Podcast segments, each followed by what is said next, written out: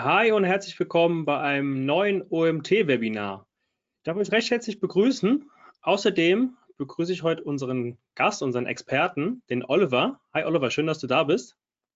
Hallo, Oliver hallo. ist der Gründer und Geschäftsführer der ähm, Agentur Dietz Digital. Er wird uns heute etwas zum Thema Geschäftsprozesse durch bessere Produktdaten optimieren erzählen. Sehr spannendes Thema. Sind schon sehr gespannt, was du uns mitgebracht hast. Für alle Teilnehmer, die zum ersten Mal bei einer Live-Aufzeichnung eines Webinars von uns dabei sind, ihr habt vielleicht gemerkt, ihr seid stumm geschaltet, ihr könnt nicht mit uns reden, was allerdings nicht heißt, dass ihr nicht mit uns interagieren könnt. Ihr sollt es sogar. Ähm, und zwar geht es über den Chat. Über den Chat könnt ihr gerne Fragen jeglicher Art stellen, sei es organisatorischer Art, ähm, aber auch inhaltlicher Art direkt zum Vortrag vom Oliver oder auch ähm, Fragen, die jetzt Oliver vielleicht nicht in, seinem, in seiner Präsentation ähm, aufgreift, ihr aber trotzdem in die Richtung eine Frage habt, dann stellt sie gerne in den Chat. Ich habe den Chat über im Blick. Ich werde den Vortrag über ähm, Auge behalten und alle Fragen sammeln, gegebenenfalls auch direkt darauf eingehen. Aber ansonsten haben wir nach dem Vortrag vom Oliver noch ausreichend Zeit für eine Fragerunde und dort werde ich dann alle Fragen mit ihm besprechen. Dann, lieber Oliver, übergebe ich jetzt an dich. Ich wünsche dir viel Spaß und wir sind gespannt, was du uns mitgebracht hast. Ja, prima, Marcel. Das ist sehr nett von dir. Herzlichen Dank für, ähm, für die Anmoderation und für das Erklären. Ähm, ja, was habe ich mitgebracht? Ähm, ich habe äh, eine Präsentation mitgebracht, äh, sind so um die 25 Slides. Also wir werden in etwa die ähm, ja, 45 Minuten, die wir an Zeit haben, denke ich mir schon brauchen für, für die Inhalte. Worum geht's? Äh, der Titel sagt es eigentlich schon ein bisschen, Geschäftsprozesse durch bessere Produktdaten optimieren. Ähm, es geht im Endeffekt darum zu gucken, wie sind Unternehmen, die sehr stark ähm, über ja, klassische physische Produkte oder mit klassischen physischen Produkten arbeiten, welche Herausforderungen sind äh, dort, welche prozessualen Themen sind ähm, äh, auf äh, der Agenda und ähm, an was muss man alles denken, um da möglichst optimal Daten in den Online- oder Offline-Handel zu bringen. Das ist so ein bisschen das Thema, was ich heute ähm, darstellen möchte.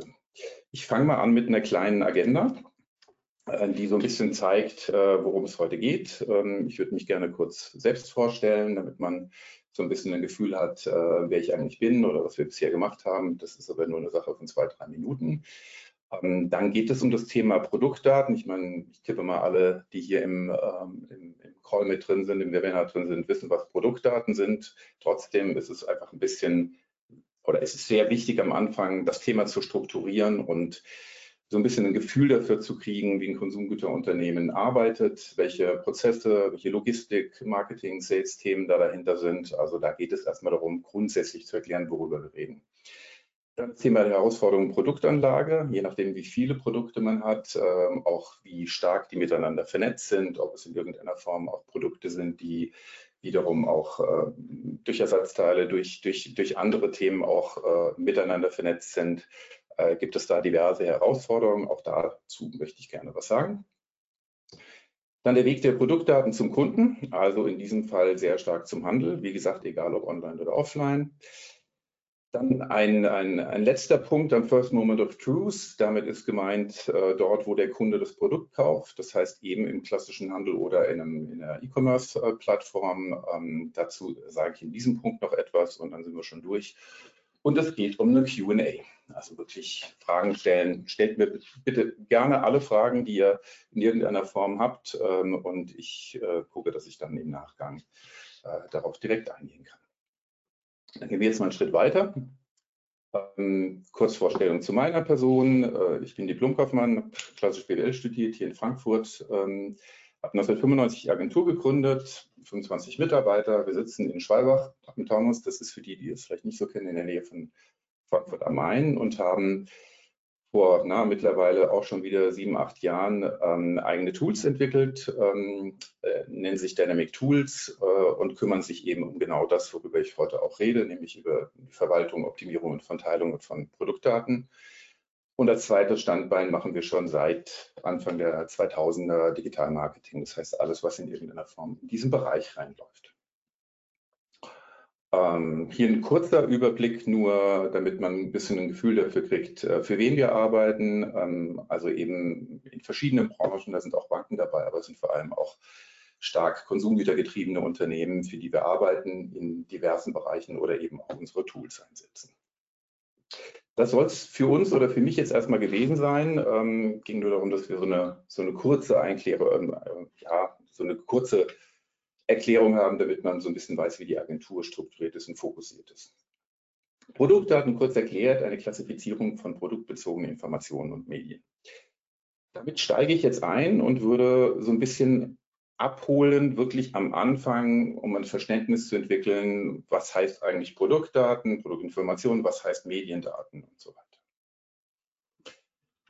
Vielleicht der erste Punkt, wir reden äh, immer von, von, physischen Produkten. Also es geht hier nicht um Dienstleistungen oder in irgendeiner Form eine Unternehmensberatung oder etwas anderes. Also zum Beispiel ein Shampoo oder ein Waschmittel oder ein Duft oder ein Getränk, also auch natürlich ein Lebensmittel. Ähm, also irgendetwas, was in irgendeiner Form auch geschippt werden muss. Das heißt, es muss in irgendeiner Form in den Handel kommen. Wie gesagt, auch wieder egal, ob das eine E-Commerce-Plattform ist oder ob das ein, ähm, ein stationärer Handel ist. Es geht auch nicht darum, ob es ein Startup ist, also jetzt ein junges Unternehmen, das vielleicht auch nur ganz wenige physische Produkte hat oder ob es ein internationaler Konzern ist. Die grundsätzlichen Regeln gelten für beide Bereiche. Da werde ich noch mal ein bisschen stärker darauf eingehen, aber generell ist es so, egal ob klein oder groß, die Herausforderungen sind erstmal primär die gleichen, unterscheiden sich natürlich ein bisschen, weil die Organisationssysteme und, und Formen ein bisschen anders sind. Dann der dritte Punkt, ähm, es geht in meinem Vortrag heute nicht um Produktmarketing. Es geht auch nicht um Kreation oder Kreativität und es geht auch nicht um Verpackungsdesign, also in irgendeiner Form etwas, wie sollte eine optimale Verpackung, die im Regal steht, ähm, aussehen, sondern es geht wirklich um, um die Themen äh, Logistik, Produkt, Datenzusammenstellung. Und es geht darum, die gesamte Wertschöpfungskette von der Produkterstellung bis zur Vermarktung zu denken. Also wirklich zu verstehen, und das ist vielleicht ein Punkt, den ich hier ganz gerne machen würde, ähm, über die vielen Jahre jetzt, ähm, letzten 15, 20 Jahre, habe ich sehr stark immer kennenlernen müssen, dass in den Unternehmen das Thema Produktcontent ja sehr stiefmütterlich behandelt wurde. Es war halt sehr verteilt in verschiedenste Bereiche. Und ähm, ich will ein bisschen das Bewusstsein dafür auch mit diesem Webinar schüren, ähm, dass man versteht, wie wichtig Produktdaten sind. Also Produktdaten verkaufen das nun bei DM ist, im Online-Shop oder im, im, im, stationären Handel oder in anderen Bereichen. Wenn Produktcontent nicht gut ist, wenn er nicht gut aufbereitet ist, dann verkauft er auch nicht gut. Und es gibt noch eine ganze Menge andere Themen, die ähm, ja, also Barrieren aufbauen, sagen wir es mal so, ohne jetzt was vorwegzunehmen. Gehen wir zu den Produktinformationen. Ich starte mal so ein bisschen durch, dass man so eine Klassifizierung hat und ein Gefühl dafür hat, was das eigentlich heißt. Und der allererste Punkt ist, ähm, dass es immer um ein Einzelprodukt erstmal geht. Also das heißt, das einzelne Shampoo, das einzelne Waschmittel, der einzelne Duft, der hat auch schon eine ERN. Also für die, die das nicht wissen, ERN, ich gehe mal davon aus, dass das alle wissen, die hier im Call sind, ähm, ist die europäische Artikelnummer oder GTIN dann die, die englische Bezeichnung dafür. Das heißt, dieses Einzelprodukt hat einen gewissen, eine gewisse ERN, dargestellt als Barcode auf, äh, dem, ähm, auf dem einzelnen Produkt. Und sie hat äh, spezifische ähm, Daten, die nur dieses Einzelprodukt betreffen. Also ich habe jetzt nur mal hier reingenommen Länge, Breite, Höhe. Also das heißt, äh, in so einem Produkt-Content-System oder in, wie auch immer das aufbereitet wurde, müssen bestimmte Daten vorhanden sein. Mindestens mal die Länge, Breite, Höhe, meistens in Millimetern gemessen, die ähm, für dieses Einzelprodukt ähm, auch dann dargestellt sind und äh, vorhanden sind. Dann kommt der zweite Punkt, das ist in aller Regel die Umverpackung oder das Case. Auch das hat wiederum eine, eine EAN, auch wiederum eine getrennte, eine eigene. Das kann zum Beispiel sein, dass ein Produkt gebundelt ist, also zum Beispiel zwei Waschmittel, na, zwei Waschmittel nicht, zwei Shampoos zusammen oder ein Shampoo und ein Conditioner zusammen. Oder es ist im Endeffekt eine komplette äh, Gesamtverpackung, die diese ähm, Themen enthält. Das heißt, das könnte ein, ein, ein, Case sein, das die ganzen Einzelprodukte enthält und dafür natürlich auch die Anzahl braucht. Also was ich hier jetzt mal ergänzt habe, ist, dass man sieht, es gibt wiederum für dieses Case eine ERN, es gibt auch natürlich den Barcode, der daraus erzeugt werden kann und äh, auch wieder die spezifischen Merkmale wie Länge, Breite, Höhe und dann natürlich auch, damit es auch logistisch passt, die Angabe, wie viele Einzelprodukte, da kommen wir wieder zurück zum ersten Teil, ähm, in dieser Umverpackung oder im Case enthalten sind. Dann kommen wir zur nächsten Stufe, das ist Lage Layer. Ähm, das erklärt sich am besten, wenn ich dann die vierte Stufe noch aufbereite. Ähm, aber erstmal, diese Lagelehre hat auch ein ERN, hat auch eine, eine, eine, spezifische Nummer, auch wieder Barcode, Länge, Breite, Höhe und die Anzahl der Cases. Wenn man sich jetzt eine Palette vorstellt, dann sieht man auf dieser Palette die einzelnen Lagen, also die Layer. Und das ist das, was das darstellt. Das heißt, man hat eine normale äh, DIN-Palette, hat auf dieser DIN-Palette die Lagen der Produkte. Und diese Produkte äh, werden spezifiziert durch eben in diesem Fall die Lage und ähm, auch mit einer eigenen ERN. Dann kommen wir schon zum letzten Punkt an der Stelle, das ist die Palette. Das heißt, das ist im Endeffekt der, der komplette, die große Palette, in der dann alle Themen und alle Produkte drauf sind. Man sieht hier zum Beispiel, dass auch wieder eine ERN hat, also auch die Palette hat wiederum eine eindeutige Nummer, Barcode auch eine äh, Definition von Länge, Breite, Höhe und auch noch viele weitere Dinge wie Gewicht und so weiter. Das habe ich jetzt alles außen vor gelassen, also da kommt eine ganze Menge noch dazu. Da wird wiederum definiert, wie viele Layer hat man auf dieser Palette. Also wenn man jetzt mal wieder zurückgeht, sieht man, okay, die Layer sind auf der Palette, die Umverpackungen sind in dem Layer drin und so weiter. Das heißt, ich habe jetzt hier einen Aufbau, in dem ich sehe, aus der Konsumentensicht von links nach rechts definiert, mein Einzelprodukt, dann meine Umverpackung Lage Palette. Das heißt, den, den, Konsumenten interessiert ja nur das Einzelprodukt. Das heißt, er geht in den Laden, in Rewe, in, wo immer in DM, greift ins Regal und sagt, okay, ich möchte jetzt dieses einzelne Produkt kaufen. Oder macht das in einem Online-Shop und sagt, das lege ich mir jetzt in den Warenkorb. Logistisch, nämlich dort, wo der, wo der Retailer bedient wird, also der Handel bedient wird, ist es aber genau umgekehrt. Da definiert sich das Ganze von Palette über Layer zu Umverpackung zu Einzelprodukt, weil natürlich in der Logistik wichtig ist, dass die Produkte nicht einzeln geschippt werden, sondern auf einer Palette, um äh, quasi diesen Größenordnungen auch gerecht zu werden. Also das erstmal zu dem ganzen Thema Grundlage dafür. Da steht noch nicht drin, was ist denn das für ein Produkt, äh, wie ist der Produkttitel und so weiter, ähm, sondern es sind vor allem erstmal die logistischen Daten. Kommen wir einen Schritt weiter in die Basis. Ähm, ich habe es jetzt mal Basis genannt und ich habe hier sicherlich eine ganze Menge ähm, auch rausgenommen, damit man jetzt nicht völlig überfordert ist von dieser einen Folie. Äh, natürlich gehört zu dem Produkt eine Artikelnummer. Meistens sind das interne Artikelnummern, die das Unternehmen hat, bestimmte Codes. Dann gibt es Laufzeiten, wann sollte das äh, Produkt starten, wann sollte es äh, vom Markt genommen werden oder definitiv äh, nicht mehr geschippt werden. Dann gibt es so ein paar ähm, Spezialbegriffe, SOS, EOS, meint damit Start of Shipment äh, oder auch das Endedatum, End of Shipment. Ähm, das ist auch so ein bisschen eine Spezialität noch, dass man eben auch das ganze, ja, die, dass die ganze Laufzeitmanagement dieses Produktes beachtet. Also dass man versteht, ähm, wann startet es, wann, äh, wann wird es wieder beendet. Dazu kommt und deswegen auch dieses Start of Shipment. Start of Shipment heißt nicht, dass das Produkt schon im Handel verfügbar ist, sondern das heißt, dass das Produkt an den Handel ab diesem Datum gegeben wird. Das bedeutet, in aller Regel sind das 14 Tage bis zu drei Wochen, in denen es so einen Vorlauf gibt, in dem dieser Start of Shipment ähm, stattfindet, dann das geschippt wird zu einer Zalando, einer Douglas, einer wer auch immer. Und dann erst viel später der eigentliche, die eigentliche Laufzeit ist. Was ich in diesen Basisdaten äh, hier nur noch mal ver, veranschaulichen möchte, ist, dass es sowas gibt wie ein Lifecycle Management. Das heißt, auch bei den Produkten muss klar sein, irgendwann startet das Ganze, dann wird es geschippt, dann kommt es im Handel an und so weiter. Dann gehen äh, die weiteren Laufzeiten dadurch. Ich rede im Augenblick nur von den Produktinformationen. Das heißt, alles, was ich im Augenblick hier meine, sind textbasierte Daten. Also Beschreibungen, Artikelnummern, Codes, Laufzeiten und so weiter. Über die Medien reden wir gleich. Ja, dann kommen wir zu den nächsten ähm, ähm, Feldern oder Themen. Marketing. Klassiker. Ich bin ja gerade bei OMT. Also insofern passt das eigentlich ganz gut. Die Produkttexte gehören natürlich dazu. Marketingaussagen, Benefits, Teaser, Markentexte. Das ganze Thema SEO-Optimierung natürlich auch, wenn man das machen möchte. KI-Themen, das heißt auch wirklich automatisierte Texte erstellen und so weiter. Also alle diese Daten gehören natürlich auch zu meinem Produkt. Nächster Schritt, Preise. Ähm, wichtig, klar, natürlich gehört zum Produkt auch der Preis, aber der ist natürlich auch unterschiedlich, weil vielleicht der Retailer Rossmann einen anderen Preis bezahlt als der Retailer DM oder der, der Rewe einen anderen als der nächste. Dazu kommt, dass es auch Kundenpreise gibt, also kundenspezifische. Das habe ich gerade schon gesagt mit den, mit den Unterscheidungen der, äh, der, der, der Preisthemen. Aber ähm, Segmentierung von Preisen, äh, bestimmte Produkte, die nur für bestimmte Kunden gedacht sind, das sind alles so Herausforderungen, die auch mit dazukommen, die sich natürlich dann auch in den Preisen niederschlagen und ähm, auch ähm, ja, zum Produktcontent dazugehören. Dann der letzte Punkt an dieser Stelle, ähm, allergene Gefahrenstoffe. Man könnte sich natürlich noch viele weitere Daten, die zu einem Produkt gehören, vorstellen.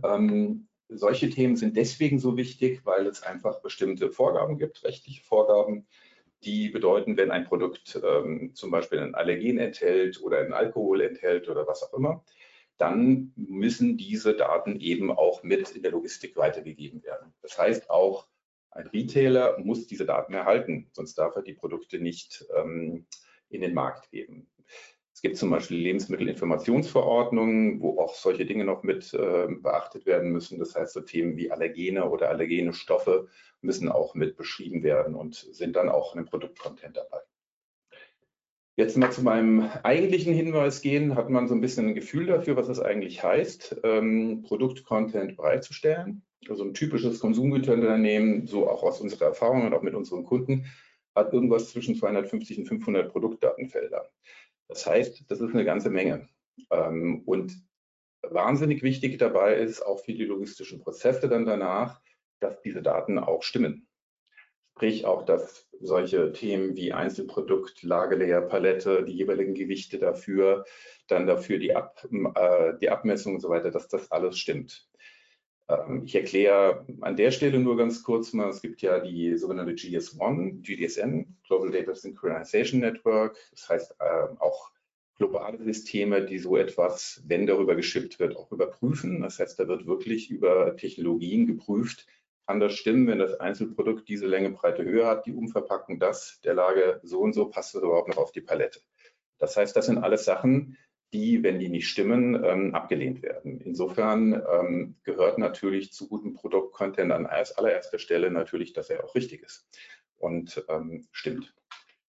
Vielleicht an dieser Stelle noch äh, wichtiger Punkt zu der Folie. Ähm, in klassischen Unternehmen haben mit diesen Daten, die ich hier jetzt aufgezeigt habe, wahnsinnig viele Abteilungen zu tun. Das liegt in diversesten Datenbanken. Ähm, und damit meine ich jetzt nicht nur die Bilddatenbank, die vielleicht das Marketing hat, sondern diverse unterschiedliche Strukturen und Systeme. Also wir haben teilweise Aufgaben, wo wir aus 20 verschiedenen Datenquellen, Datenbanken Sachen zusammenfassen an einer Stelle. Aber da komme ich gleich noch dazu. Gehen wir einen Schritt weiter. Ähm, hier habe ich mal ein Beispiel vom Versace genommen. Das ist jetzt ein Duft. Ähm, wie gesagt, da gehören noch weitere 200 Datenfelder zuzüglich der jeweiligen Mediendaten dazu. Nur, dass man mal ein bisschen Gefühl dafür hat, äh, das jetzt hier alles sehr theoretisch war, was ist das eigentlich? Also man sieht hier auf der rechten Seite so einen Anwendungshinweis auf die gesunde Haut aufsprühen, Kontakt mit den Augen vermeiden. Man sieht die Gewichte und die Breiten ähm, und äh, tiefe Höhe. Man sieht aber auch die Inhaltsstoffe, auch ein wichtiger Punkt bei einem Duft, der muss natürlich auch in den Handel kommen. Sonst ähm, kann das Produkt nicht ins Regal gestellt werden. Kommen wir zu den Mediendaten. Bei den Mediendaten, also wie gesagt, wir haben im Augenblick nur über Produktinformationen geredet, das heißt über textliche Daten. Ähm, und natürlich gehört zum Produkt auch die visuelle Ansicht und alle möglichen Varianten, die wir damit haben. Ich gehe mal so ein paar Themen hier durch. Ähm, zum einen die Typen. Wir definieren immer ein sogenanntes Leading Picture, also das heißt das führende Bild. Wenn man sich jetzt ein Produkt vorstellt im E-Commerce-Shop, dann wäre das Leading Picture das erste Bild, das gezeigt wird. Steckt eine große Philosophie dahinter, das kann jeder auch ein bisschen anders sehen, aber was zum Beispiel, wenn man einen, einen, einen Duftflakon zeigt, zeigt man den Flakon, zeigt man die Verpackung, zeigt man Flakon und Verpackung. Das sind ja so Fragen, die man sich stellt, äh, was, was treibt mehr einen Abverkauf, ähm, um es quasi als das führende Bild, also das Leading Picture zu nehmen. Dann ganz wichtig die jeweiligen Produktbilder, Seitenansichten wird oft äh, unterschätzt. Ähm, auch E-Commerce-Analysen, ähm, Media-Analysen haben gezeigt, dass die Menschen sehr, sehr stark in den Bildern, ihr kennt diese Zoom-Ansichten, in den Bildern lesen, also zum Beispiel auch die Rückansicht des Produktes sehen wollen, weil sie darauf Inhaltsstoffe lesen wollen oder auch andere äh, Themen, die dort mit drauf sind. Das ist ein relativ wichtiger Punkt, der komplett ähm, äh, oft vergessen wird, ähm, weil äh, man auch wirklich sieht, je mehr Produktbilder des eigentlichen Produktes in so einem Shop ist, umso mehr Add-to-Basket, äh, Add Basket, äh, also Warenkorb, ähm, äh, gibt es dort und deswegen ist es auch sehr wichtig, die Seitenansichten zu haben. Also wirklich oben, unten, Seite, Rückseite vor allem. Sekundärbilder sind Bilder, die das Bild nochmal beschreiben. Mutbilder sind Stimmungsbilder. Also es ist jetzt kein, kein fester Wert, dass das immer genauso sein muss. Es soll einfach nochmal so ein Gefühl dafür kriegen, dass man sieht, wie viele Bilder gibt es eigentlich und welche, welche Arten von, von Content kann man sich vorstellen. In-Use-Bilder ist der Klassiker für Produkte, die, die man auch wirklich anwendet, gebraucht. Ich nehme jetzt mal den, den, den Rasierer zum Beispiel, der genutzt wird. 360-Grad-Bilder, ganz beliebt im Modebereich, ähm, wirklich gezielt Models zu zeigen, die das Produkt schon anhaben und sich drehen oder auch den, den Wurf des Rockes sehen und so weiter. Und natürlich Videos, ähm, die äh, Produkte noch mal etwas genauer zeigen. Formate, ähm, auch lange riesiges Hin und. Vor zehn Jahren äh, gab es noch äh, nicht das Thema, dass man in JPEGs ähm, Freistellpfade integrieren konnte. Das geht mittlerweile schon sehr lange ähm, in Photoshop. Ähm, also deswegen auch nicht abschließend hier, nur dass man so ein Gefühl dafür hat. Äh, man braucht SVG ist hat so ein bisschen das EPS auch ähm, abgelöst, weil das ein vektorbasiertes Format ist, was sehr klein ist und auch für, für Webseiten sehr gut genutzt werden kann. Videos hat sich eigentlich MP4 sehr stark durchgesetzt, also ein Streaming-Format. Dann bei der Qualität, äh, da gehe ich jetzt nur auf die Bilder ein. Ähm, eigentlich gibt es so eine Konvention, dass gesagt wird, mindestens 3000 Pixel die lange Seite. Lange Seite meint immer, wenn man sich ein Bildformat anguckt und das nicht quadratisch ist, dann definiert man üblicherweise, wie viel Pixel sollte die lange Seite haben, um eine möglichst äh, ja, breite Verwendung zu haben und das auch in, in ähm, äh, nur einmal in einem System bereitzustellen, komme ich auch gleich nochmal dazu. Hohe Bildqualität meint natürlich, dass kein, kein Rauschen drin ist und es nicht weich ist. Ähm, Weißraum ist ein großes Thema, weil viele, ähm, viele Anwendungen, nehmen wir zum Beispiel mal Amazon im Shop, ähm, sollte man massiv vermeiden, Weißraum in den Bildern zu haben. Das wird aber häufig gemacht, dass wenn das eigentliche Bild nur noch ganz klein ist und riesige Weißräume drumherum sind, gibt es auch so eine Faustregel, dass so 10, 100 Pixel drumherum äh, nur Weißraum sein sollen. Ja, und dann taucht immer wieder das Thema auf Pixel versus DPI, also so ein bisschen ein Knowledge-Thema. Ähm, was ist denn das eine, was ist das andere? Also vielleicht nur an der Stelle kurz, äh, wenn man 3000 Pixel lange Seite hat, dann hat man eigentlich 98 Prozent aller Anwendungen ähm, abgedeckt. Also da braucht es nicht nochmal irgendeine andere Qualität. Man muss auch jetzt nicht über 300 dpi reden. Ähm, ja, das nur an, an der Stelle, das kann ich nochmal gerne, wen das interessiert, ein bisschen deutlicher und genauer erklären.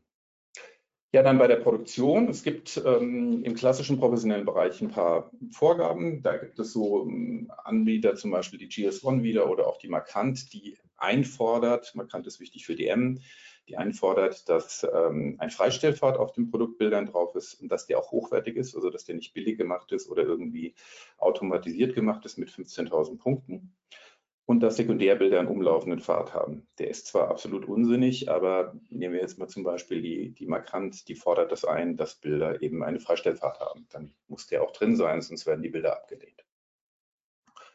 Ich habe hier mal ein äh, Montblanc-Produkt, auch wieder ein Flakon äh, genommen und mal so einen Screenshot gemacht von in Photoshop, damit man das so ein bisschen sieht. Auf der rechten Seite sieht man äh, den Pfad ähm, und der ist umlaufend, sieht man jetzt hier auf dem Bild nicht so gut, der ist umlaufend um das eigentliche Produkt und man sieht, dass der Weißraum relativ stark reduziert ist, könnte man noch stärker reduzieren. Ähm, aber nur mal, dass, so, dass, man so ein Gefühl hat. Man sieht ja auch, das hat 15 Pixel, das Beispielbild. Also es wäre schon gut, wenn es dann größer wäre.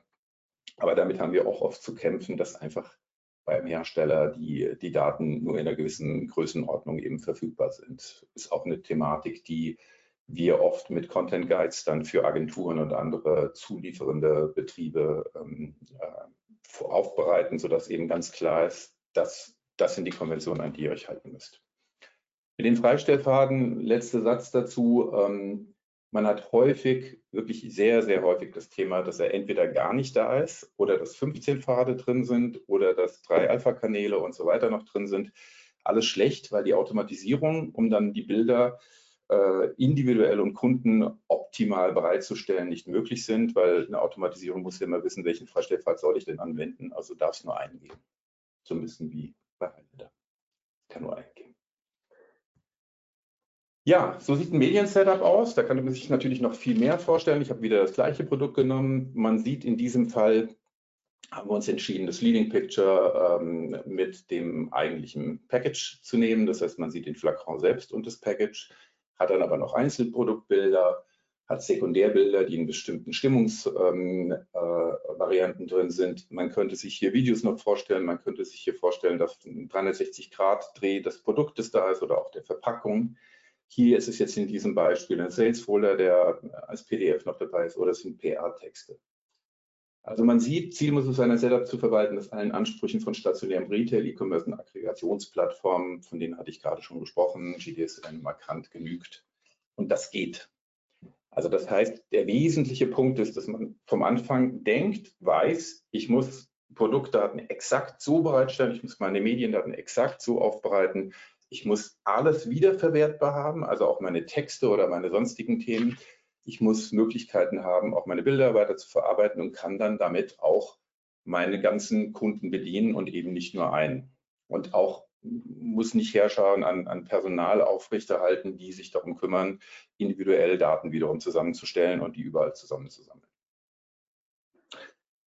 Herausforderung Produktanlage, das ist eigentlich die Überleitung dazu. Es geht immer um die drei Themen Aktualität, also wo ist mein aktuelles Bild, wo ist mein aktuelles Produkt, es gibt Packaging Changes, es gibt ähm, Änderungen in, in, den, in, den, Daten selbst, es gibt vielleicht auch ähm, einstweilige Verfügungen, dass bestimmte Daten oder bestimmte äh, Texte nicht geschrieben werden können, äh, dürfen und so weiter. Vollständigkeit ist größte Pain in the Ass sozusagen.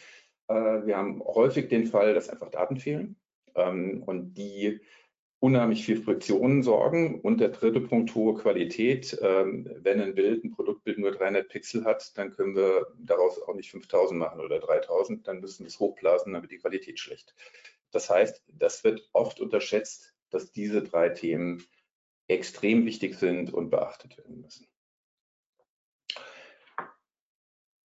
Viele Daten aus diversen Quellen.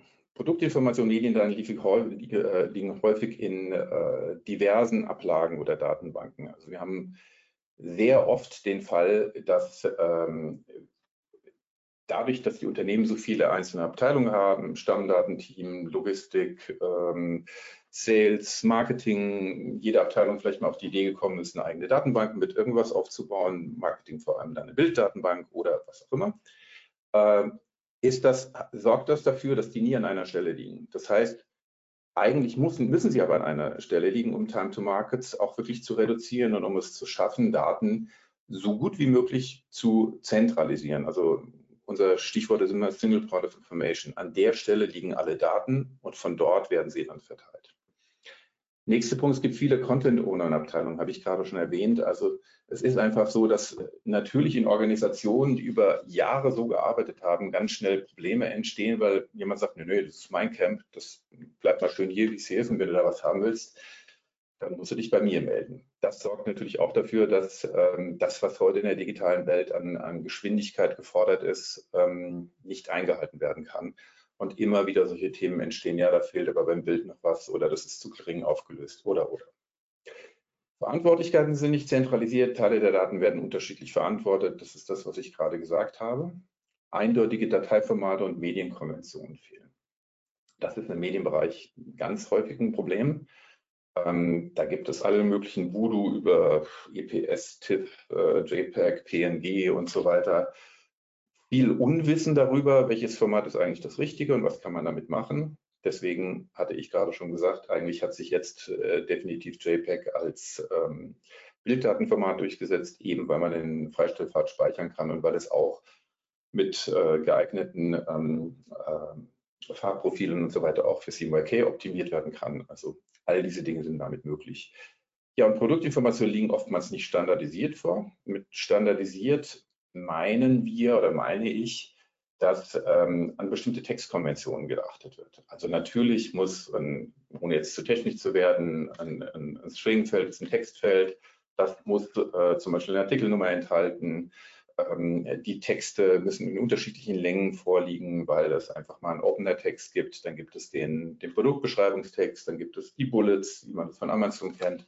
Also all solche Dinge ähm, sollten in den Konventionen klar festgelegt werden, damit Längen definiert werden und ähm, eben auch damit klar ist, wie diese ähm, Daten weiterverarbeitet werden können.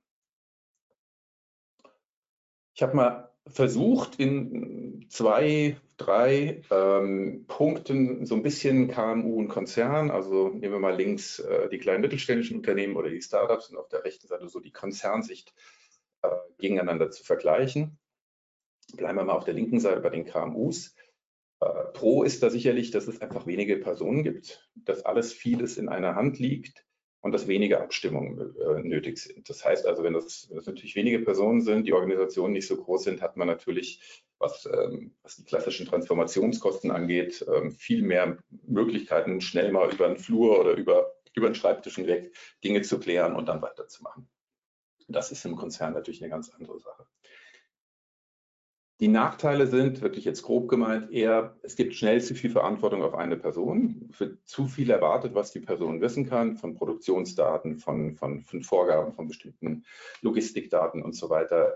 Das geht einher oft mit fehlendem Wissen an der Stelle und damit natürlich auch unwissentlich Dinge zu machen, die dann danach für, für Probleme sorgen. Und die Komplexität wird oft unterschätzt. Also ich habe es ja gerade versucht, so ein bisschen aufzuzeigen. Ähm, das ist schon ein großes Thema, ähm, Produktdatenmanagement. Und äh, das wird sehr schnell vergessen, weil man natürlich selbst auch Konsument ist. Man geht in ein Geschäft und sagt, hier, ich kaufe mir jetzt das Produkt, Punkt, das war's. Ähm, vergisst aber, was da eigentlich für ein Rattenschwanz dahinter ist, um quasi das überhaupt erst möglich zu machen, dass äh, das Produkt dort im Regal steht. Gehen wir rüber zum Konzern, also zu globalen Strukturen. Ähm, Vorteile sind häufig, das ist natürlich alles nur tendenziell, dass es meist professionelle Fachabteilungen gibt, die natürlich im Vergleich zu einem KMU eher die Möglichkeit haben, sich auf ein Feld ähm, zu fokussieren oder nur logistische Themen zu machen, nur Marketing-Themen zu machen oder andere. Äh, meist ist relativ viel Know-how intern oder eben dann bei Dienstleistern, die relativ stark verankert sind. Das ist bei uns auch so. Wir arbeiten für eine ganze Menge auch große Unternehmen, äh, wo wir ja quasi auch im Endeffekt der Knowledge-Träger sind und das auch über viele Jahre und auch dementsprechend beraten und Empfehlungen geben können. Das heißt also, ein Konzern greift tendenziell schnell mal zu, zu Dienstleistern und lässt sich beraten oder, oder gibt einfach die Themen dann äh, dorthin. Es ist meistens eine hohe Qualität an Daten, also ich sage wirklich meistens alles tendenziell. Ähm, das kann natürlich auch mal sein, dass es da einfach in den globalen Strukturen ähm, auch Friktionen gibt, aber in aller Regel sind, ist in Konzernen, was, was Medienqualität angeht ähm, und auch äh, Produktdaten, es ist da. Manchmal ist halt die Frage, wo. Also das ist so ein bisschen der Punkt, ja, dass man dann auf die Suche gehen darf. Nachteil ist, ähm, durch die globalen Strukturen ist halt alles sehr schnell in diversen Quellen und Datenbanken. Ich hatte vorhin schon erwähnt, wir haben Kunden, wo wir aus 20 verschiedenen Quellen äh, Daten ziehen oder teilweise auch noch Daten vorbereitet werden müssen, die wir dann ziehen. Es gibt einen extrem hohen Abstimmungsbedarf, je nachdem, wie viele Produkte und Marken in so einem Konzern sind. Ähm, das heißt, da heißt es wirklich, klare Regeln, klare Prozesse zu definieren, damit eben dieser Abstimmungsbedarf nicht komplett ausartet und man gar nicht mehr in Time etwas realisieren kann. Ähm, ja, und es gibt generell diese globalen komplexen Strukturen. Also das habe ich jetzt schon ein bisschen ausgeführt. Ähm, je globaler, umso mehr äh, sind Entscheidungswege schwierig oder müssen eben abgestimmt werden. Das bedeutet auch wieder Zeitbedarf. Kann dann bedeuten, dass dann wieder Rekursionen kommen, weil Dinge falsch verstanden wurden oder, oder, oder. Also Vielleicht ganz wichtig ist der, der unterste Punkt, die Herausforderungen unterscheiden sich natürlich, je nachdem, wie so ein Unternehmen aufgebaut ist. Ähm, das Ziel muss aber das gleiche sein. Das heißt, zum Schluss ist beim Endkunden ist völlig egal, ob das ein KMU oder ein, ein, Startup äh, das Produkt in das Regal geschafft hat ähm, oder ein, ein, globaler Konzern. Es weiß ja nicht jeder, dass, was weiß ich, Henkel die und die Produkte macht, ähm, sondern die kaufen diese Produkte, weil sie das Produkt gut finden. Und der Weg dorthin, also der, der Prozess, um die Daten auch optimal ähm, aufzubereiten und dorthin zu bringen, der ist aber der gleiche. Ja, der Weg der Produktdaten zum Retailer, Anforderungen des Handels. Das ist jetzt eine ganz einfache Chart, aber die ist relativ wichtig, weil sie so ein bisschen das Gefühl gibt, ähm, äh, zu verstehen, worüber ich die ganze Zeit rede. Wir haben auf der linken Seite den Hersteller.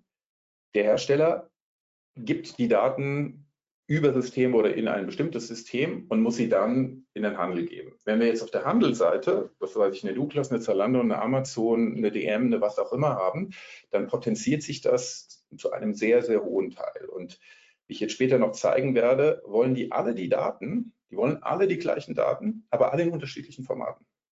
Also diese, diese Idee ähm, der API, also der Schnittstelle, haben natürlich auch unsere Systeme und andere auch alle, aber es ist eine Mehr im Augenblick zu glauben, dass alles automatisiert, automatisch und perfekt rüberläuft und da die APIs alles von alleine klären, sondern es läuft einfach noch sehr, sehr viel im klassischen Datenmanagement.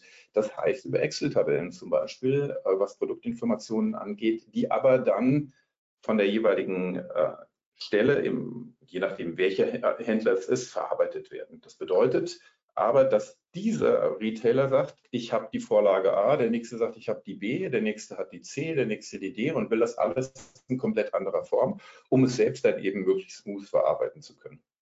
Und deswegen ist es so wichtig, diesen Single Point of Information aufzubauen und dann kommt der zweite Schritt, ist eben mundgericht so aufzubereiten, dass der jeweilige ähm, Kunde, sprich in diesem Fall der Händler, auch damit zufrieden ist und das auch schnell weiterverarbeiten kann. Ja, am First Moment of Truth gewinnen. Gute Daten sind die Basis für eine optimale Listung. Auch wieder dieses Datenthema. Äh, Komplexität und Qualität. Ähm, erster Punkt, Produktinformationen und Mediendaten müssen gemeinsam gedacht und gemanagt werden. Das bedeutet, diese Idee, ich habe auf der einen Seite meine Produktdaten, die habe ich vielleicht in der Excel-Tabelle und ich habe auf der anderen Seite meine Mediendaten, die habe ich, wenn es gut kommt, in der Bilddatenbank oder ich habe die irgendwo auf meinem File-Server liegen in irgendwelchen Unterordnern. Das ist schwierig. Optimal ist, das alles wirklich in einem Single Point of Information zu haben. Das heißt, in einer, in einer vernetzten Datenbankstruktur, die sich automatisch die Daten zieht, wie sie sie braucht und dann eben auch so vernetzt anzeigt, sodass also ein Kunde, idealerweise direkt der Handel, ähm, äh, darauf bedienen kann. Alle Daten sollten standardisiert nur einmal in höchster Qualität vorliegen, damit Abformate aus dieser Basis erzeugt werden können. Damit meine ich jetzt nicht die inhaltliche Qualität von Texten, die muss natürlich auch stimmen, äh, sondern ich meine, dass, nehmen wir dieses Bild, was wir gerade hatten von dem Montblanc-Produkt, äh, dass dieses Bild, so wie es dort ist, nur einmal in der Datenbank liegt und dann daraus optimal die Abformate, also die jeweiligen Varianten erzeugt werden. Also was weiß ich, für Social Media 600 x 600 Pixel, für Druck 3000 x 3000 Pixel, für Kunde B, weil er 1500 Pixel nur haben will, dann in dieser Form. Immer als JPEG und idealerweise auch den Dateinamen so optimiert, wie ihn der Kunde braucht. Dafür gibt es nämlich auch sehr, sehr viele Vorgaben. Also eine Rossmann will es wieder anders als eine Amazon und äh, die wollen es wieder anders als eine DM und GSN will es auch wieder ganz anders. Also solche Dinge können aber gemacht werden, automatisiert werden, wenn man an diesem Single Point of Information richtig arbeitet. Die Optimierung und Generierung von Content kann in vielen Fällen intelligent automatisiert werden. Das habe ich gerade schon gesagt. Das ist genau der Punkt, warum man eben guckt, dass diese Formate da sind. Vielleicht ein Exkurs zu den Bilddatenbanken von früher. Da war es ganz gewohnt, also früher ist gar nicht so lange her und ich glaube, es gibt es immer noch sehr viel, dass in das gleiche Bild dann als TIFF, als GIF, als PNG, als JPEG oder wie auch immer abgespeichert wurde, sodass man zum Schluss also dieses Bild hat, aber davon fünfmal das gleiche Bild in unterschiedlichen Formaten. Das ist definitiv vorbei. Die Kanäle, Zielgruppen sollten aus einem System Content so erhalten, dass sie es optimal weiterverarbeiten könnten, Templates der Kunden. Das hatte ich gerade schon in dem Chart davor ein bisschen angerissen. Ähm, wir haben Kunden, bei denen wir, ähm, bei denen unsere Systeme, ich glaube 60, 70, 80 verschiedene Output-Container hat für die verschiedenen ähm, Händler äh, und für deren Anforderungen. Und das geht deswegen so gut, weil wir an der, an der Zentrale, an unserem Single Point Information richtig gearbeitet haben, um dann die Daten optimal weiterzugeben. Wie sieht sowas aus? Zum Beispiel mal für einen Kunden, jetzt für die, für die Nobilis Group, für die wir unter anderem arbeiten, dargestellt. Auf der linken Seite sieht man das, ähm, äh, eine PIM-Ansicht der Stammdaten. Das heißt, man sieht so ein bisschen was. hier drin. Ich habe das mal mit diesem Bubble gezeigt. Äh, man sieht die Marke, Linie, Division. Man sieht, dass er das Stück, also das Einzelstück, wer sich noch an die Produktinformationen Folie an den ersten Kasten oben links erinnern kann, eben die ERN dafür. Daraus automatisiert erzeugt der Barcode, der angezeigt wird und noch alle möglichen weiteren Daten. Das geht noch tapetenmäßig nach unten sozusagen. Und auf der rechten Seite sieht man, äh, dass man in dem Tab Medien eben alle zugeordneten Bilddaten hat. Das bedeutet, hier ist auf der einen Seite das Produktinformationssystem PIM und auf der anderen Seite das DAM-System, Digital Asset Management, Mediendatenverwaltung und alles ist ineinander zentralisiert gepackt, sodass ich eben, wenn ich mein Produkt aufrufe, ich alle Informationen zu dem Produkt habe, die ich in irgendeiner Form haben möchte, inklusive aller sonstigen Dinge wie Gültigkeiten und so weiter. Das nur als Beispiel mal, damit man so ein bisschen in der ganzen Theorie versteht, wovon ich eigentlich rede. Dann die Ausgabeformate. Ist auch wieder das gleiche System, auch das gleiche Produkt, damit wir da jetzt nicht zu Verwirrung sorgen. Ähm, auf der linken Seite sieht man das ein bisschen, das Output-Container nennen wir es in unserer Sprache. Das kann natürlich jeder anders nennen oder andere Systeme nennen es auch ein bisschen anders. Bei uns sind Output-Container ähm, quasi das PIM-Ausgabeformat, den ganzen Texten, Produktinformationen. Und auf der rechten Seite sieht man die Download-Formate, die Mediendaten. In der linken Bubble seht ihr so ein bisschen Flaconi, Nobilis Log, Basler Beauty, Bräuninger und so weiter. Also man sieht, dass die unterschiedlichen Formate auch berechtigt so ausgegeben werden können. Auf der rechten Seite sieht man, dass man das Ganze auch individuell ausgeben kann, weil es zum Beispiel für eine Du-Klasse ein anderes Format dieses Bildes geben muss. Also solche Dinge zeigen so ein bisschen auf, wie bei einer gewissen Produktmenge eben auch, aber auch schon bei drei Produkten eben standardisiert und gut gearbeitet werden. Ich habe euch mal was mitgebracht, einfach mal so ein paar Ausschnitte, damit man das so versteht, was so ein Praxisbeispiel ist bei den Output-Containern. Hier haben wir, äh, das sind alles Ausschnitte, Screenshots aus Excel-Tabellen. Ihr seht oben, es ist das Basler Beauty ähm, äh, äh Excel-Sheet, darunter das Rossmann, dann kommt das Douglas und dann Zalando und das gibt es mal 60 mal 100 alle verschieden und natürlich, hier seht ihr immer nur das Einzelprodukt, das hier, äh, hier drin ist. Das kann man natürlich, indem man sagt, ich wähle jetzt von, mit einem Schlag 100 Produkte aus, äh, die können dann genauso aufgebaut werden. Das klingt jetzt banal, muss aber beachten, dass ähm, jede, jede Tabelle wiederum ganz unterschiedliche Manipulationswege hat. Also ihr seht hier unten bei dem Zalando-Sheet zum Beispiel, da steht irgendwann bei, bei Artikelstatus Never Out oder bei Expiration, Durability, ABD. Also es gibt bestimmte Vorgaben in den Sheets, die meistens mit Makros belegt sind, ähm, die auch dann das System auch so ausspucken muss. Das heißt also auch genau diese Werte auch mit, mit eintragen in die jeweiligen Datensysteme. Dann habe ich euch nochmal ein anderes Download-Format, äh, Praxisbeispiel mitgemacht. In diesem Fall ist es für Vella, ähm, die auch unsere Systeme nutzen. Hier ist es so, dass das 600 mal 600 äh, Pixel Format geben soll dieser Datei. Die Datei ist natürlich wesentlich größer, hat auch wesentlich mehr ähm, Volumen, also wesentlich mehr Pixel. Und ihr seht hier an der Stelle, die Datei wird on the fly aus dem Original generiert. Das Original hat vielleicht 5000 Pixel. Ähm, und die Vorgabe war in dem Fall, dass es eben nicht nur 600 mal 600 Pixel ist, sondern dass es maximal 100 KB haben soll. Deswegen seht ihr rechts unter dem Bild Dateigröße 83K bei JPEG-Bild. Also man sieht genau, wie das gedacht ist. Und oben drüber im Dateinamen seht ihr auch, dass der Dateiname auch ähm, manipuliert wurde, sodass der auch schon in der Form vorliegt, wie er vorliegen soll. Jetzt habe ich euch noch ein Praxisbeispiel mitgebracht ähm, und dann sind wir damit auch schon durch. Ähm, da geht es darum, äh, den BIOS-Zeitraum zu definieren, weil es gibt ein Model-Release vielleicht auf dem Bild, es darf nur so und so lange verwendet werden und so weiter. Das heißt, wir können auch in diesem Fall, um mal so ein paar Beispiele zu haben, ähm, auch Daten ausspielen äh, und dem User, je nachdem, weil das, unsere Systeme sind immer auch nach externen offen. Das bedeutet eben, dass der Handel auch direkt zugreifen kann oder Agenturen, Dienstleister, wer auch immer, dass die rechtskonform eine Buyout-Information mitkommen, dass die mit runtergeladen wird, weil wenn sich jemand das Bild lädt, weiß man ja nicht mehr, hat man nicht mehr im Griff, ähm, was er damit tut, aber er kriegt rechtskonform die äh, Information mit, dass er es eben nur in diesem Fall bis zum 30.04.2025 verwenden darf. Das heißt, das läuft in der Datei und äh, beim Download. Ja, letzte Folie, ähm, so ein bisschen das Gefühl, ähm, wohin sollte die Reise gehen.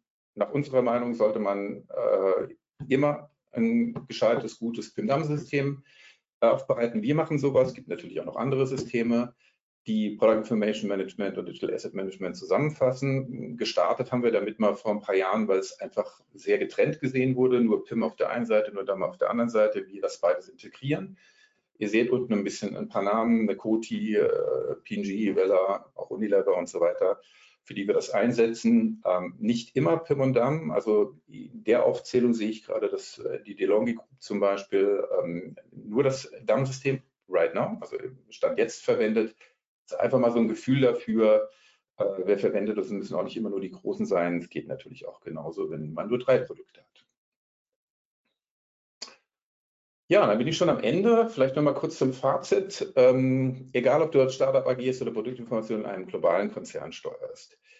Ein bisschen die Punkte nochmal durchgehen. Du solltest Produktdaten und Mediendaten optimal standardisieren und an einer zentralen Stelle je Produkt bündeln und bereitstellen. Wie gesagt, natürlich kann man das in einer Excel machen und kann sich die Daten auf den Pfeil legen. Man kommt irgendwann an Grenzen, weil natürlich auch Abhängigkeiten zwischen den Daten gesetzt werden können, was so nicht geht. Also man braucht ein System, das das checkt. Alle Parteien, Stammdaten, Logistik, Marketing, Sales an einen Tisch holen. Das heißt wirklich gucken, ähm, wie können wir das bewerkstelligen und dass es wirklich an einer Stelle liegt und da ist. Ich sage immer, den Klassiker sind die Sicherheitsdatenblätter, die öffentlich zugänglich sein müssen, äh, wo dann auch wieder gesagt wird, jetzt brauchen wir noch ein System, das das macht. Das können wir genauso, sodass man eben im im DAM-Bereich sagt, es gibt einen öffentlichen Bereich, wo man keinen Login braucht und dort liegen eben nur die, nur die Sicherheitsdatenblätter. Also da gibt es viele Lösungen und die sind auch hm, bei den Kunden, die ich gerade gezeigt habe, teilweise sehr, sehr unterschiedlich. Klare Vorgaben für die Bereitstellung von Daten entwickeln, das machen wir tagtäglich. Wir haben klare Sheets, um, um festzulegen, das sind die Vorgaben, damit der Markt nicht zurückmeldet, wer auch immer in dem Bereich ähm, nehmen wir nicht an, weil fehlt X, Y, Freistellfahrt falsch, was auch immer. Also das darf man nicht unterschätzen, auch schon falsche Pfade oder nicht gut gemachte Pfade werden da zurückgeworfen oder zurückgegeben. Alle relevanten Player einbinden, deren Bedürfnisse kennen, also sich wirklich bewusst werden, was, was wollen die eigentlich und das natürlich abklopfen auch mit meiner Standardisierung, die ich habe im System. Und wir glauben, dass es nur so möglich ist, in einem immer schneller werdenden digitalen Zeitalter am Produktmarkt zu bestehen. Also wir reden ja jetzt nicht über, über klassische marktwirtschaftlichen Themen, sondern dort, dass die Prozesse, Daten wirklich in den Handel zu bekommen oder in die E-Commerce-Plattform zu bekommen, äh, klar sind, eindeutig sind und dass das wirklich sehr bewusst angegangen wird und nicht so stiefmütterlich behandelt wird und gesagt wird, naja, schauen wir mal, wird schon irgendwie passen. Das war's. Herzlichen Dank fürs Zuhören. Ähm, ja, einmal der Weg durch das Produktdatenmanagement. Ich gebe gern wieder an den Marcel zurück. Vielen Dank, Oliver. Sehr interessante Sachen, die du äh, uns vorgestellt hast. Ich denke, der eine oder andere wird einiges mitgenommen haben. Ähm, wir haben jetzt noch zehn Minuten Zeit für Fragen, ähm, wenn ihr Fragen habt. Die eine oder andere Frage kam schon rein. Ähm, für alle nochmal zur Info, die Webinare bei uns werden aufgezeichnet. Das heißt, ähm, ihr bekommt die in den nächsten Tagen per Mail den Link zugeschickt, dann könnt ihr das Webinar nochmal durchschauen. Wir werden auch die Präsentation zum Download bereitstellen. Ähm, dann könnt ihr die Folien nochmal durcharbeiten und nacharbeiten, wenn ihr das wollt. Ähm, und wenn ihr euch die Aufzeichnung jetzt gerade anschauen solltet, ihr seht die Kontaktdaten vom Oliver gerade eingeblendet, sowohl die Info-Ad als auch rechts unten die direkte Mailadresse vom Oliver. Wenn ihr Fragen habt, äh, geht da gerne direkt auf ihn zu, schreibt ihm eine Mail, ähm, wenn ihr dann eine Frage habt. Er wird sicher bereit sein, die Fragen ausführlich mit euch zusammen zu besprechen. Dann äh, lass uns einsteigen in die Fragerunde. Welche Tools kannst du empfehlen, mit denen man die Produkt- und Mediendaten zentral managen kann? Gute Frage. Also es gibt eine ganze Menge. Natürlich äh, haben wir eine Tendenz dazu, äh, unsere Produkte, unsere Dynamic Tools äh, da nach vorne zu bringen und zu empfehlen, einfach weil wir jetzt über die vielen Jahre auch die Erfahrung haben und ähm, vieles in dem Bereich gemacht. Es kommt ein bisschen drauf an, äh, was man an Budget hat und ausgeben will. Also es gibt äh, sicherlich eine Pimcore, eine Akeneo, eine Products Up, eine Syndigo und so weiter. Die haben alle so ihre Vor- und Nachteile. Ähm, häufig ist es so, dass sie eben auf nutzerbasierten äh, Lizenzmodellen laufen, was dann sehr schnell ins Geld gehen kann. Also da müsste man einfach drüber sprechen und gucken und ähm, ja, ähm, einfach mal in ein Beratungsgespräch gehen und sagen, okay, was, wie, sind die Herausforderungen und was ist, was, wie ist die Situation und ähm, was, wie sieht es im Budget, im Budget aus und dann kann man darauf konkret haben. Okay. Ähm, wie sieht es damit aus, wenn ich noch keinerlei Produktraten zentral angelegt habe? Wie gehe ich da am besten vor oder wie beginne ich am besten? Gibt es da so diesen, diesen einen Weg oder die ersten Steps? Wenn schon, etwas, wenn schon etwas angelegt wurde sozusagen oder wenn die Daten in, in irgendeiner Form in Excel oder wie auch immer vorliegen. Ja, genau. Okay, so gehe ich davon aus. Ja, es gibt, es gibt mehrere Wege, die man gehen kann. Also der, der, der Klassiker ist, dass es eben importiert wird in so ein System wie, wie Dynamic Tools und dann äh, dort eben manuell weitergepflegt wird und dort auch der, der Product Lifecycle weiter bedient wird. Oder ähm, was wir häufig haben, ist, dass mehrere unterschiedliche Abteilungen mehrere unterschiedliche Excels legen, die an bestimmten Stellen abgelegt werden und dann von, ähm, von unseren Systemen ähm, über äh, nächtliche Importe gezogen werden.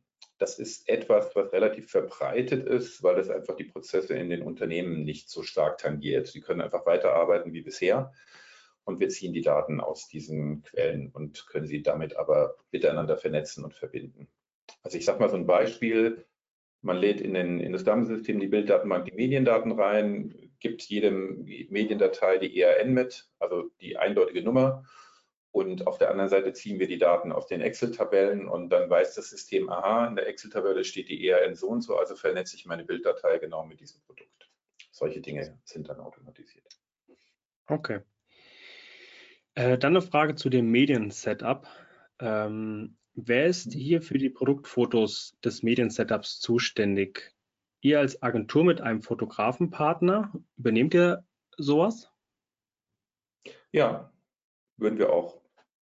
Also es ist sehr häufig so, aber das muss man unterscheiden, ob man über jetzt einen, großen globalen Konzern redet oder über, über ein kleineres Unternehmen. Offen gesprochen, die ganz Großen haben in aller Regel äh, die Daten schon vorliegen. Also die haben schon in irgendeiner Form global ihre Shootings gemacht und äh, mehr oder weniger gut, je nachdem dann. Ähm, und, äh, Würdet ihr die dann überarbeiten oder neu machen? Bitte? Auf eure Empfehlung hin?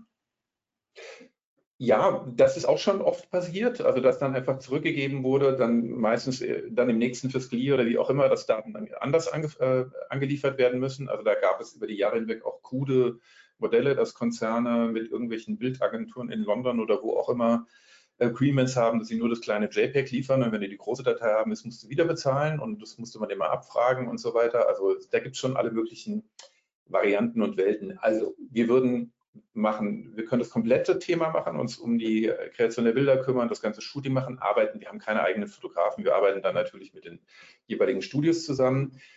Häufigster Anwendungsfall bei uns ist, dass wir Produktcontent optimieren. Also der Klassiker, ich habe es jetzt schon so oft erwähnt, ist der Freistellpfad, der in aller Rede Murks ist oder dass viel zu viele Daten in den Daten, in den Photoshop-Daten drin sind. Das wird von uns komplett aufbereitet. Okay. Da haben wir noch eine weitere Frage reinbekommen, die ja so ein bisschen angrenzt. Kümmert ihr euch auch um, den, um die Content-Erstellung, Optimierung und Content-Pflege? Ich glaube, das war ja relativ hm. ähnlich zu der Frage eben. Genau.